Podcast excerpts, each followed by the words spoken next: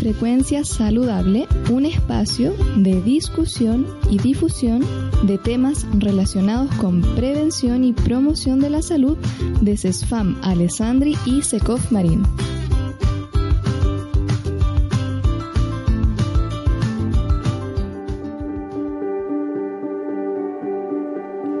Hola a todos nuestros queridos auditores. Damos inicio a nuestro primer capítulo de Frecuencia Saludable el día de hoy, ¿cierto? Eh, junto a Esteban Parra. ¿Cómo estás, Esteban? Bien, gracias. Aquí estamos. Muy bien. Bueno, me presento, ya que es nuestro primer capítulo. Mi nombre es Valesca Vázquez, soy nutricionista de profesión, encargada de promoción de la salud.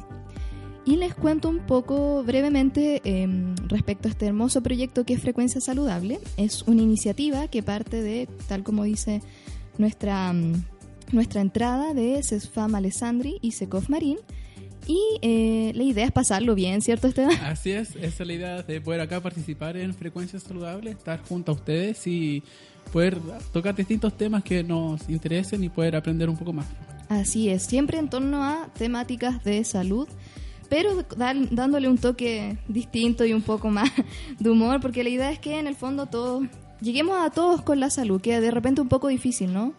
Así es. Eh, la verdad este es un agradecido por la invitación, ¿cierto? Acá con Radio Holística y también a la frecuencia saludable de poder eh, hacernos participar y poder conversar estos temas que nos ayudan a, a, tomar mejores decisiones y también a, estar un poco más informados en cuanto a, a, nuestra salud.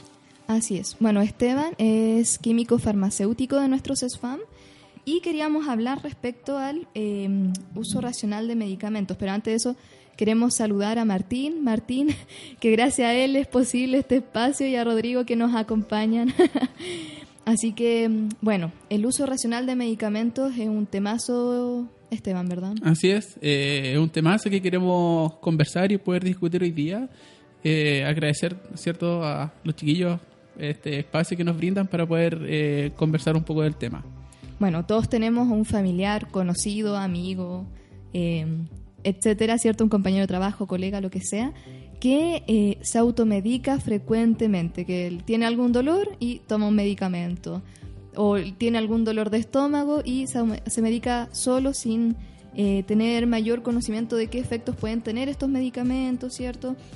U otras cosas, ¿verdad? Sí, en, verdad eh, lo que es el uso racional de medicamentos no es solamente la automedicación, como tú mencionas, yo creo que muchas veces nosotros hemos estado en situaciones que gente dice, no, me duele la cabeza, tomo esto, me duele el estómago, tomo esto otro. Pero no solamente es la automedicación un, el, tema de uso racional de medicamentos, sino también el poder hacer caso a las indicaciones que se nos dan. De hecho, el, como definición de uso racional de medicamentos es mucho más amplio y para que nuestros auditores sepan, es un, es un concepto que, que, que definió incluso la Organización Mundial de la Salud hace bastante tiempo atrás, como del año 85, ya están, se está empezando a hablar de este tema. Y su definición, más que nada, es que el uso ración de medicamentos incluye el que nosotros podamos seguir pautas terapéuticas prescritas por un profesional que esté habilitado y que nosotros seamos eh, adherentes o que quiere decir adherentes que hagamos caso de esas indicaciones que se nos dan. Y por otra parte, se ha visto que a medida que nosotros somos más adherentes y tenemos mejor, eh, hay una mejor respuesta a nuestras patologías o a nuestras dolencias. Exacto. Oye Esteban, ¿y este profesional habilitado es siempre médico o puede ser otro profesional? Eh, por lo generalmente nosotros estamos acostumbrados a que sean médicos quienes nos den medicamentos, pero también hay otros profesionales que lo pueden hacer. Eh, pueden ser médicos, cualquiera médico general y cualquiera de sus especialidades. Las matronas también pueden prescribir medicamentos pero dentro de su ámbito de, estudio, de, su ámbito profesional, eh, también pueden prescribir medicamentos eh, veterinarios, pero claramente no para uso humano, y también los dentistas. Ellos son quienes son la, ley faculta prescribir medicamentos. Y Esteban, siempre he tenido la duda de cuál es la diferencia entre un fármaco y un medicamento, porque al parecer son términos distintos, ¿no? Eh, exactamente como tú lo has mencionado, son dos términos distintos. Para tratar de explicar en forma sencilla, el, el medicamento, ¿cierto? Es lo que yo generalmente compro, me dan en el consultorio, que es como el- el- la cajita con los, la tira de medicamentos adentro. Y el fármaco es el principio activo, que es el que tiene el efecto terapéutico para, para el cuerpo. El que va a actuar. El que va a digamos. actuar. Por ejemplo, si yo, medicamento súper conocido, paracetamol, ¿cierto? Yo voy Muy a la usado, farmacia, ¿ah? muy usado, ¿cierto? Y, y muchas Está bien veces... el paracetamol. No, y bien. también está, ahora han salido varios reportajes acerca del paracetamol, entonces Mm, como la sí. gente igual está un poco, un poco más asustada, pero eh, cuando yo compro o me dan una caja de paracetamol, ¿cierto? El, el, todo eso es el medicamento, el que incluye la cajita, el folleto que va dentro, el blister, que, es como se llama, la tira donde van los medicamentos, y el fármaco es el principio activo, en este caso el paracetamol también el, el medicamento es todo el conjunto. Por ejemplo, si yo cuando quiero hacer un medicamento, yo tengo que usar, se llaman excipientes, que son otros componentes para ayudar a que el comprimido quede redondito, o por ejemplo, cuando son en cápsulas, para que quede bien juntas las, las dos partes de la cápsula, se usan medicamentos que son excipientes. Y todo, eso, todo ese conjunto es lo que se llama el medicamento. Y el principio activo es el que genera el- el- la acción. En este caso sería el paracetamol. Mira qué bien. ¿Y cuáles serían las fuentes de, obtención de estos medicamentos principalmente? Mira, se han- eh, todo esto es una ciencia bastante antigua. De hecho, eh, hay muchos medicamentos que tienen datas de uso de muchos años atrás. Por ejemplo, la aspirina, que uno de los medicamentos más usados, cierto que el principio activo es ácido acetil salicílico, eh, se extrae de la corteza de un árbol. Y hace muchos años atrás ya se sabía que ese que extracto de esta corteza tenía eh, tenía la capacidad de producir alivio de algunos dolores, que se usa para el dolor de cabeza, y también con el tiempo se han descubrido otros usos. Entonces tenemos orígenes que son de tipo vegetal, ¿cierto? Como el, la aspirina o también la penicilina, que es otro un antibiótico muy conocido, que también se descubrió por accidente, que es parte de un que es un que se descubrió de un, de un hongo que tenía esta capacidad de poder eh, matar bacterias y se descubrió que de la penicilina. Entonces tenemos usos como animales, vegetales y también después con la ciencia a medida que va avanzando la tecnología hay algunos medicamentos que se han descubierto en forma sintética o que se han mejorado de su fuente de obtención a, una, a otra a una versión mejorada. Y esto sintético quiere decir que en el fondo lo crean en un laboratorio, ¿no? Así es, se crean en algún laboratorio, muchos de ellos son parte de... generalmente a veces vienen como de fuentes animales o vegetales, pero se hacen Se modificar, modificar. modificaciones, entonces se hacen algunos, se hacen medicamentos mejorados. Un caso típico de esto es la Ajá. insulina, ¿cierto? La insulina es, un, es una hormona, que es algo que nosotros tenemos en forma natural en el cuerpo, pero eh, a medida del tiempo se han hecho versiones mejoradas de insulina. De hecho, algunos vienen, aquellos que usan, ven que vienen en lápices, ya en- vienen en otras formas y que tienen acciones, di- distintos tipos de acción. Y esto ha sido eh, manejado sintéticamente para tener un mejor efecto terapéutico. Excelente. Hoy quedé como. Todavía me quedo dando vuelta que la aspirina viene de una corteza Sí. de un árbol. En realidad, eso es bastante interesante. Oye, Esteban, consulta.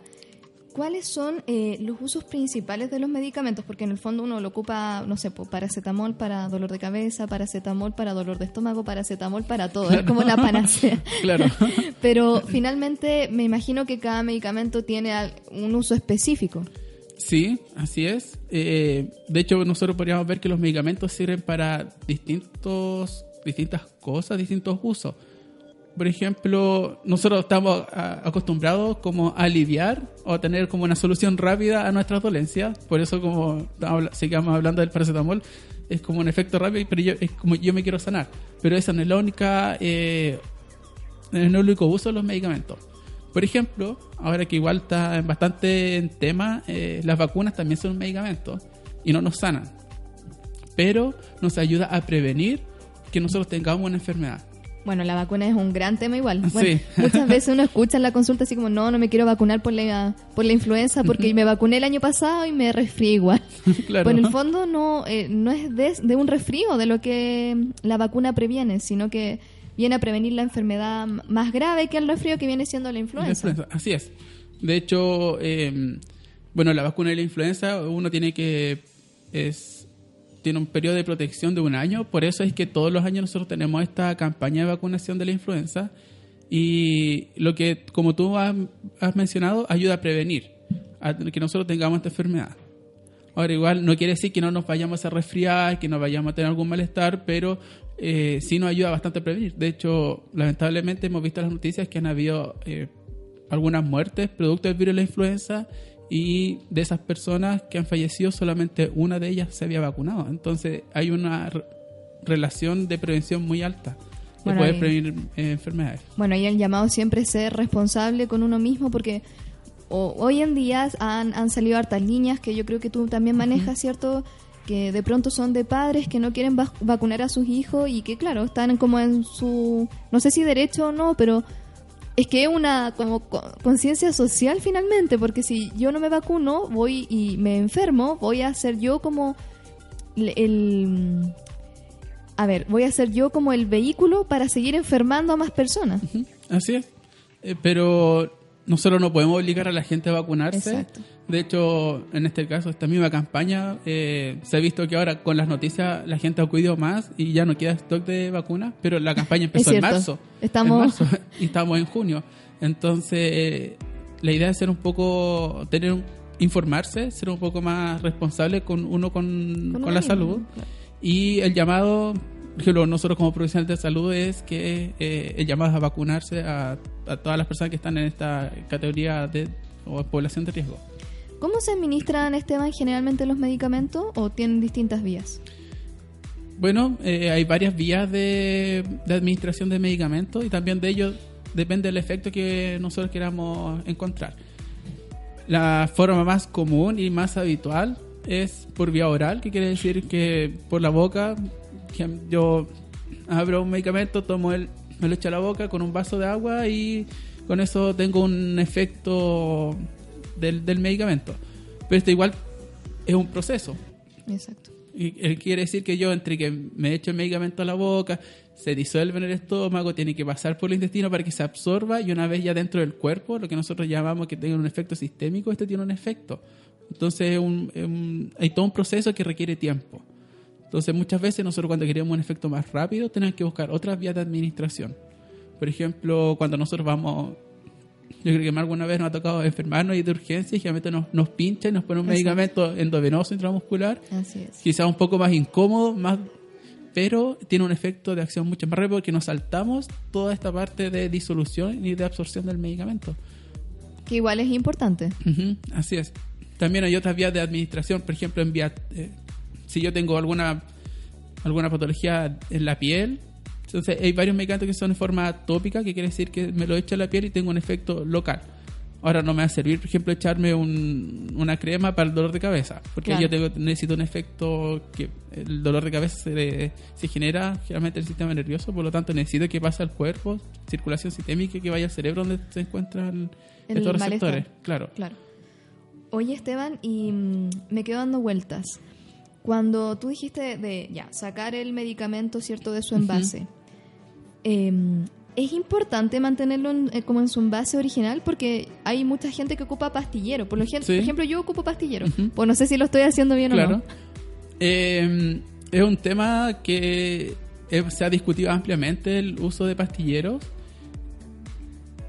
Cuando un laboratorio hace un medicamento, certifica su calidad y su uso Pero, eh, usando el cuando se mantiene el envase primario que es blister. que esta ya, cosita claro. como... eh, el o a veces aluminio, aluminio, cómo vienen, claro. dónde están los alveolos, que son las, las, las cositas donde van los medicamentos. El laboratorio mismo asegura la calidad mientras están dentro de, de su envase que ellos mismos fabricaron. no necesariamente en un pastillero. Claro, no necesariamente en un pastillero. Pero también eh, hay que ver la otra realidad, la otra cara de la moneda. Por ejemplo, acá en el consultorio me ha tocado ver que muchos de los pacientes que se tienen en el consultorio son adultos mayores, que tienen polifarmacia, eso quiere decir que toman muchos medicamentos al mismo tiempo o en, en un, en un día. Entonces, les complica también el poder eh, estar, hoy día que me toca, me tomé los medicamentos en la mañana, no me lo tomé, este era la mañana, la tarde, la noche, no me acuerdo. Entonces también el pastillero viene a simplificar estas cosas. Entonces, la recomendación sería, mientras se pueda, no usar el pastillero, pero yo sé que también es una herramienta muy útil, porque entre no tomar el medicamento y tomar, es mejor, Mejor tomarlo. tomarlo. Claro, porque por algo eh, se, lo están, se lo están prescribiendo un médico. Entonces, en ese caso, preferiría yo el uso de un pastillero, generalmente en, en gente que es adulto mayor y que tiene muchos medicamentos, porque de verdad eh, me ha tocado ver gente que toma 10, 11 medicamentos, entonces es, complicado. Es complicado No- mantenerlo así. Claro, no es como que yo tome uno al día ya y lo mantengo en el blister, sería Ah, más- ya, mucho pero más fácil. pues. tomándome uno es mejor tenerlo dentro del, Claro, del envase. claro. Ah, perfecto. Y aquí, tú recién mencionaste un plano esquema terapéutico, creo, dentro de, la, de lo que comentaste. ¿A qué se refiere esto?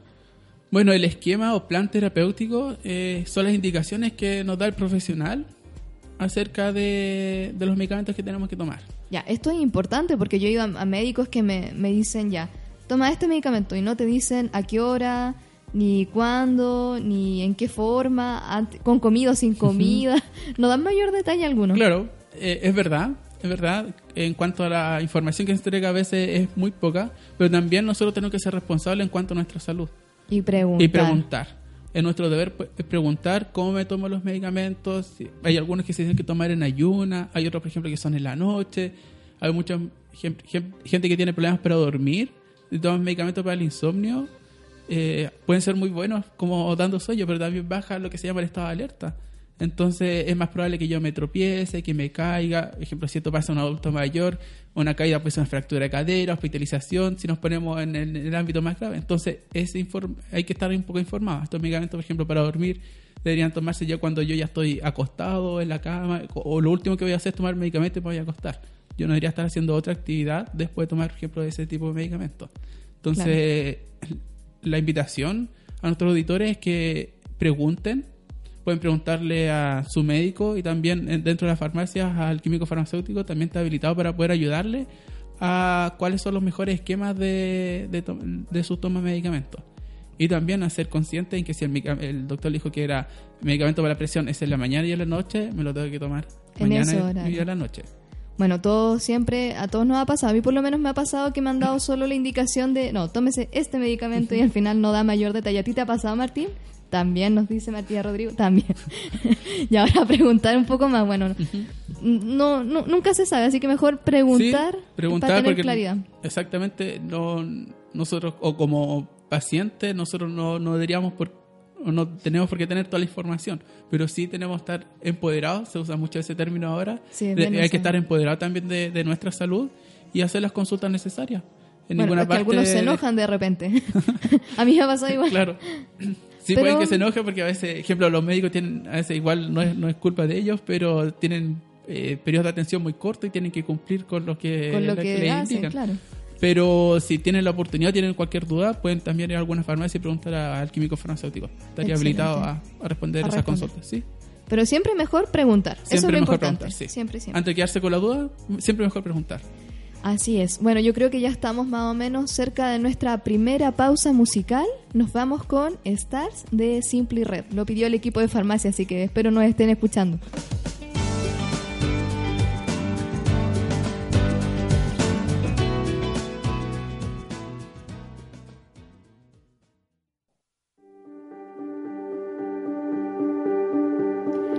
Volvemos de nuestra pausa musical junto a Esteban Parra, químico farmacéutico. Estamos en frecuencia saludable y les quiero dar el número de WhatsApp por si tienen alguna duda respecto a este tema que es el uso racional de medicamentos.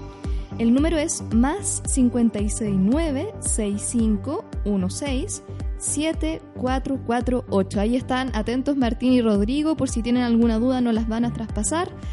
Y obviamente recordar y mencionarles nuestras redes sociales de la radio holística que son el Instagram holística-radio, el Twitter que es exactamente lo mismo, arroba holística-radio y Facebook que nos pueden encontrar en Holística Radio Online.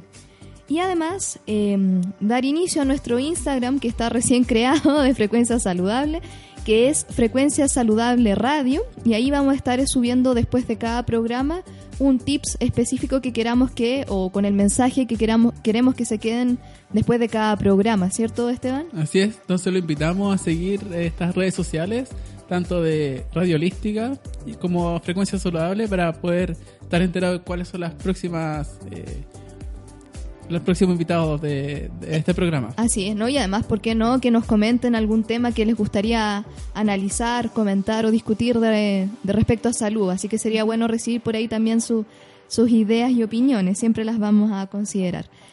Entonces, Esteban, estábamos en em, todo esto que era el preguntar siempre que fuéramos al médico respecto a nuestro plan terapéutico. Pero hay em, últimamente, es como bien, ha sido bien contingente el tema de los genéricos en, en, los medicamentos versus el medicamento de marca que claramente sale mucho más caro y que en algunas farmacias de pronto niegan el, el, el, fármaco genérico porque es más barato y dicen no, no hay y, digamos ahí nos afecta a nuestra economía propia, ¿cierto? Personal. ¿Qué opinas al respecto o cómo funciona esto? Bueno, para poder explicar un poco el tema, que es bastante importante que nosotros podamos estar informados de, los medicamentos, tanto que es un genérico, que es un medicamento de marca y también que es un medicamento innovador. Eh, para poder explicar esto es necesario tener claro estos conceptos. Cuando sale un medicamento al mercado, la industria farmacéutica invierte mucho dinero en poder sacar un, nuevo principio activo, un nuevo medicamento a la venta. Entonces, ellos, claramente, como son el medicamento que descubrieron este medicamento, lo comercializan en una forma mucho más cara y tienen un periodo, de la patente eh, los, privilegia en cierto sentido a, a ellos ser sus únicos distribuidores y poder cobrar, lamentablemente pueden cobrar el precio que ellos quieran. Entonces, generalmente los medicamentos que son los originales son mucho más caros. Pero esta patente, luego pasado unos 10 a 15 años, vence y quiere decir que otros laboratorios pueden producir el mismo principio activo y lo pueden hacer, por ejemplo, el paracetamol, vemos que muchas marcas tenemos el Panadol, el Quitadol. Eh, entonces hay distintos, los laboratorios pueden hacer sus genéricos o también pueden hacer sus propias marcas. Y eso al ser distinto al como ellos no invirtieron el dinero para hacer el estudio del, medicamento lo pueden vender mucho más barato. Eh, generalmente los medicamentos genéricos son mucho más baratos que los eh, que los innovadores que es el original. Pero también ahora se ha hablado de otro tema bastante importante que es la bioequivalencia. Porque el que tiene los estudios de que tiene un efecto terapéutico es el medicamento innovador. Aquellos que son la copia podríamos decir no tienen estos estudios entonces se ha buscado que los genéricos o aquellos que son copias de esta marca sean bioequivalentes, que quiere decir que tienen estudios de que tienen el mismo efecto que el original. Entonces, ¿Y eso actualmente no está o sí está? No, sí está. Está, está desde hace más o menos unos seis años atrás que se empezó el tema de la bioequivalencia y de hecho la ley me permite a intercambiar un medicamento si este es bioequivalente. ¿Qué quiere decir? Si el medicamento me da, el doctor me da un medicamento, por ejemplo la torvastatina que es para el, colesterol y los triglicéridos altos, me da el, original, yo puedo ir a la farmacia y exigir el bioequivalente porque puedo hacer el cambio, porque la ley dice que son intercambiables. Pero el efecto es el mismo, ¿no? Porque tienen estudios que tienen el mismo efecto. O sea que obviamente y mil veces más conviene el bioequivalente versus al de marca. Claro, efectivamente. Ahora lo que sí, esto igual es un estudio que también tiene un costo asociado. Por lo tanto, por lo general, el medicamento bioequivalente es mucho más barato que el medicamento original, que el de marca, pero tiende a ser un poco más caro que el genérico que no tiene bioequivalencia. Pero yo estoy comprando un medicamento que sé que tiene el mismo efecto que el original. Excelente. Pero igual hay una forma de no comprar los medicamentos, ¿cierto? Que en el caso de que usted pertenezca a su sistema público de salud. Y en ese caso, eh, bueno, eh, normalmente eso se retira acá en el CEFAM dependiendo del programa al que participe. Claro, eh, hay varios medicamentos que están cubiertos por garantía. Nosotros muchas veces escuchamos el, en su tiempo el auge, que ahora se llama el GES, que, son, que significa garantía explícita de salud que quiere decir que nosotros tenemos algunas garantías, tanto ya sea por seamos FONASA o seamos o tengamos otro sistema previsional como la ISAPRE, nosotros tenemos derecho a unas garantías de salud. Si yo tengo alguna alguna patología que está dentro del programa GES y soy FONASA, por ejemplo, lo que a mí me corresponde es acercarme a mi consultorio CESFAM más cercano, pedir hora con médico, que ellos hagan la, la activación de esta garantía y yo pueda retirar los medicamentos de forma gratuita en mi centro de salud. Así es. Eso está bueno. Eso está bueno saberlo para todos aquellos que son FONASA y que siempre y cuando la enfermedad esté dentro de este GES.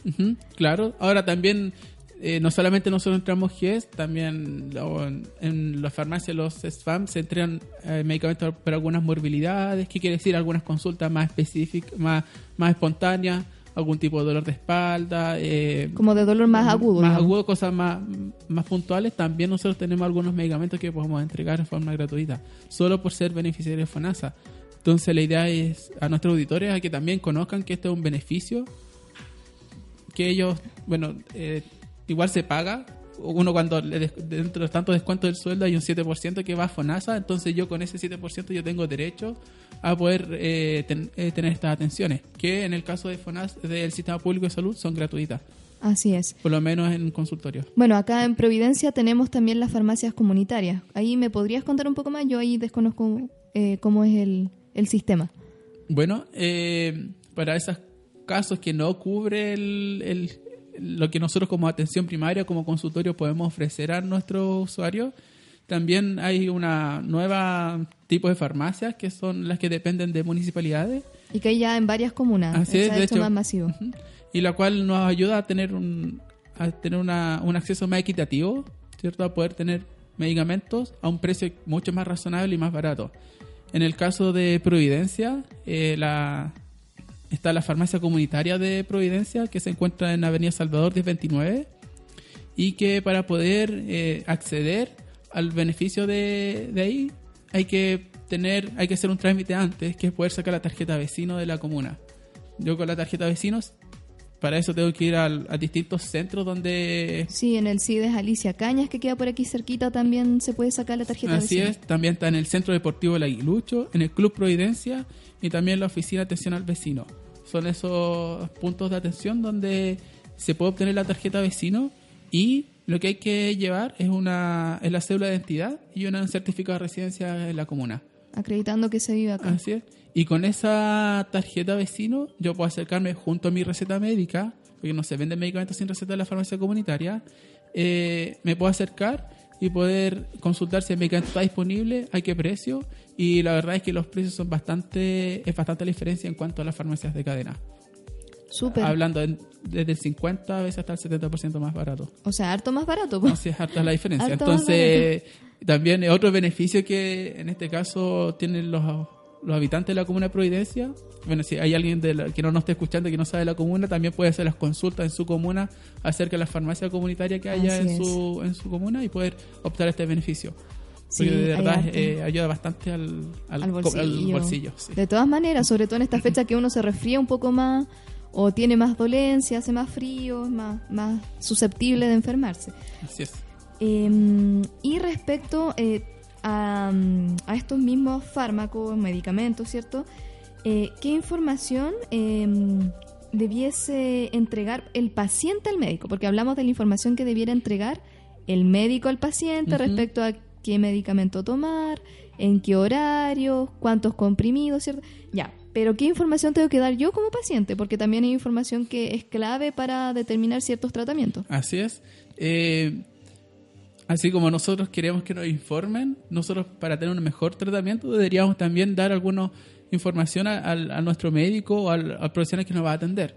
Por ejemplo, eh, si yo presento algún tipo de alergia, es muy importante. Por ejemplo, es, es conocido el, el caso de pacientes que son alérgicos a la penicilina. Entonces, yo puedo ir o por una extracción dental o por algún tipo de infección, puedo ir donde el médico y me puede dar, que es una familia bastante grande, me puede dar cualquiera de sus medicamentos. Si yo le digo al, al- a la persona que me está atendiendo, ¿sabes qué? Soy alérgico a la penicilina, me puede dar el medicamento y puedo tener una reacción adversa bastante grave. Entonces, uno, informar si es que tengo una alergia. Por ejemplo, en caso de mujeres, informar si están Embarazada. embarazadas, porque es importante, hay medicamentos que no se pueden usar en, en embarazo o si están aman- amantando. Amamantando, claro.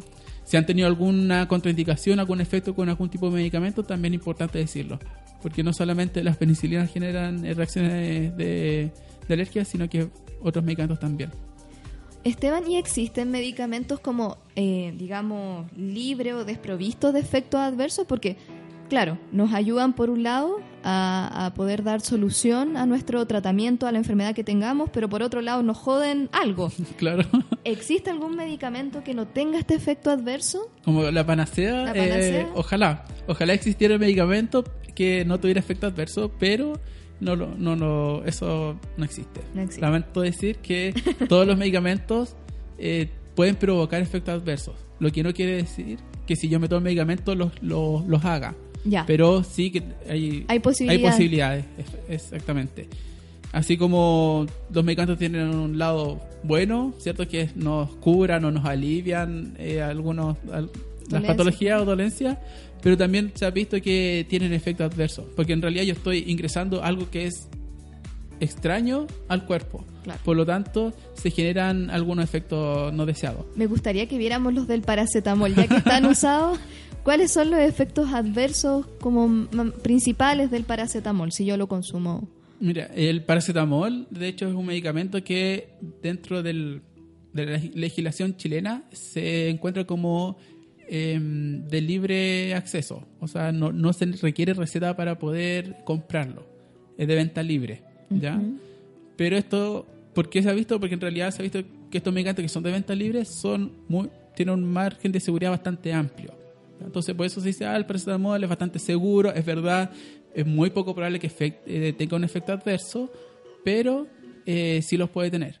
De hecho, el paracetamol, eh, de hecho, estuvo saliendo a las noticias hace un tiempo atrás porque se ha visto que tenía efecto y tiene efecto a nivel, a nivel del hígado. Entonces, ¿Pero esto por una cápsula o si yo abuso del paracetamol? Eh, Generalmente en casos de abuso, De abuso de paracetamol. paracetamol. Así es. Pero, aunque parezca inofensivo, tiene su efecto adverso. De hecho, es bastante tóxico para el hígado. Entonces, hay que tener cuidado con, con los medicamentos. Entonces, aunque sean medicamentos de venta libre, igual nosotros deberíamos ser eh, criteriosos al, a la forma- al, al usar este tipo de medicamentos. Igual que el ibuprofeno, estaba pensando. Que son medicamentos que yo he visto que son como más usados en gente que, no sé, tal vez hace algún tipo de ejercicio, se lesiona, le duele algo Claro. y para mantenerse haciendo el ejercicio vamos automedicándonos con paracetamol, ibuprofeno y al final se desconoce un poco cuál es el, el riesgo que tienen. Claro. De hecho, el- casi todos los antiinflamatorios son, bueno, uno ve el efecto de ellos que alivian el dolor y des- eh, bastante rápido, pero su uso crónico se ha visto también que eh, producen daño en el estómago, porque son lo que hacen es que baja la producción de, la- aumenta la producción del ácido del estómago y se producen gastritis o úlceras. Entonces, se ha visto que el uso de eh, an- analgésicos o antiinflamatorios a largo tiempo producen este tipo de patología, como úlceras o daño dentro del estómago. Complicada la cosa, ¿eh? Entonces, la idea es usarlo en forma responsable. Es que sí, esa, pero esa palabra así como usarlo de forma responsable es difícil. No, sí, yo sé que es difícil, pero a veces por un dolor muy pequeño es totalmente soportable y a lo mejor la mejor opción sería no tomar nada. Claro. Claro. Quizás tomarlo en casos de, de extrema necesidad. Martín se ha estado riendo, parece que toma paracetamol seguido. Rodrigo igual, así que bueno, por lo menos la idea es, es aprender al respecto. Y también de, de repente, igual no es malo hacer uso de nuestras eh, hierbas medicinales que en Chile igual abundan. O sea, tenemos hartas que de repente nos pueden generar efecto. Sé que ese es otro tema que se va como hacia la fitoterapia, pero sé que algunas sí son bien efectivas, ¿no? Sí, de hecho, eh, bueno, el tema de, de todo lo que es natural es un tema. De hecho, la mayoría de los medicamentos son obtenidos de fuentes naturales. Entonces, no es mentira de que los- la- las esencias o algunas plantas o hierbas tengan efectos terapéuticos. Pero así también pueden tener efectos que son no deseados. También. También. De hecho, se ha visto la famosa hierba de San Juan. Ah, Tiene sí. efecto antidepresivo. Así es. Entonces, si yo ya estoy tomando un antidepresivo y tomo la hierba de San Juan, podría tener yo un efecto de, de potenciación y algún efecto adverso también importante. Pero también se han visto que muchos de los hierbas o plantas medicinales que usaban nuestros ancestros también tienen efectos terapéuticos bastante importantes. Algunos se han usado, por ejemplo, la manzanilla, típico, eh, para el alivio de, de malestares gastrointestinales. Hay algunos que se usan en, en forma en forma tópica para algún tipo de alergia o cosas así. La caléndula, La ¿sí? caléndula, sí, así es. varios de hecho. De hecho, el Ministerio de Salud sacó un, Un libro. Un libro muy bueno. así muy bueno de que habla de medicina natural complementaria, donde hay algunos eh, hierbas y plantas medicinales que tienen demostrado efecto terapéutico. No, está entrete ese libro. Yo Sí. vi y tiene como cosas bien específicas, así como cuántas hojitas echar en un litro de agua y cuántas veces al día tomar. Es Así, como y de casi hecho- un medicamento. Sí, sí. Y también dice, por ejemplo, si yo lo quiero plantar o cultivar. ¿Cómo te- hacerlo? si lo tengo que dejar a la exposición de luz, de calor, si lo tengo que echar agua, mucha agua, ¿no? Está, está- está toda esa información. Quizás podríamos dejar el link, porque de hecho el, el- Absolutamente. Está disponible para acceder a todo a todas las personas. De hecho, un link donde yo bajo este libro y está en formato PDF, que no, no ayudaría, nunca está de más dejar Nunca el link para, para esos casos. Exacto, vamos a dejar el link para que nos puedan visitar en nuestras redes sociales. Y eh, ya que estamos hablando de que la hierba de San Juan estaría un poco influyendo en el efecto de los antidepresivos, entonces pueden afectar los fármacos o interactuar entre sí, Sí. De hecho, eh, solo fármacos o también con otras sustancias. Bueno, la interacción es medicamentosa, que tiene este, este nombre, significa que yo al tomar un medicamento, qué cosas me interactúan con él. Y hay fármaco-fármaco, hay fármaco-alimento, fármaco eh, con hierbas naturales, y por ejemplo, y también otro que es un tema, también fármaco con, con bebidas alcohólicas.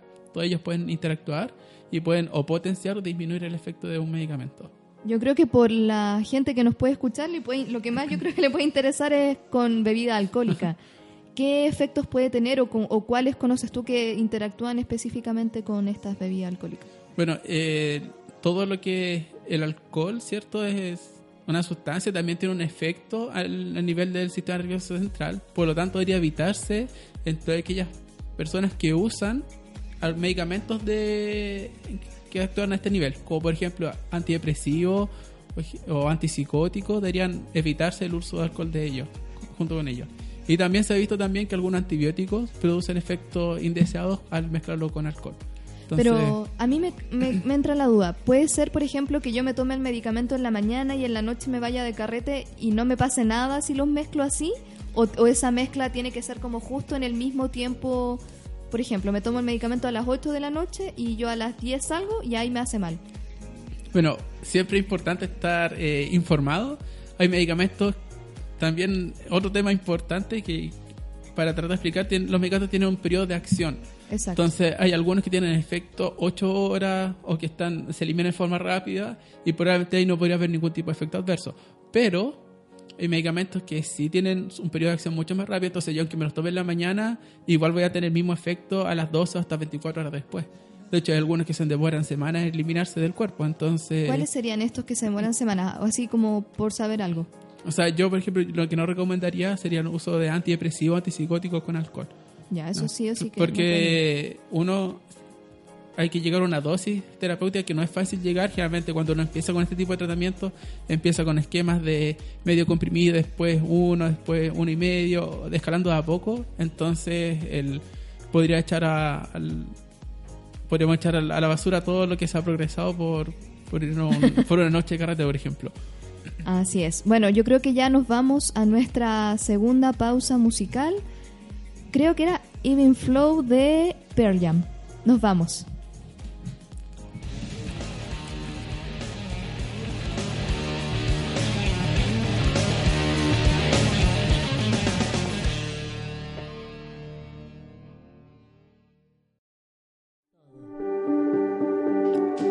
Volvemos de nuestra segunda pausa musical junto a Esteban hablando de eh, el uso racional de medicamentos ya casi finalizando nuestro programa.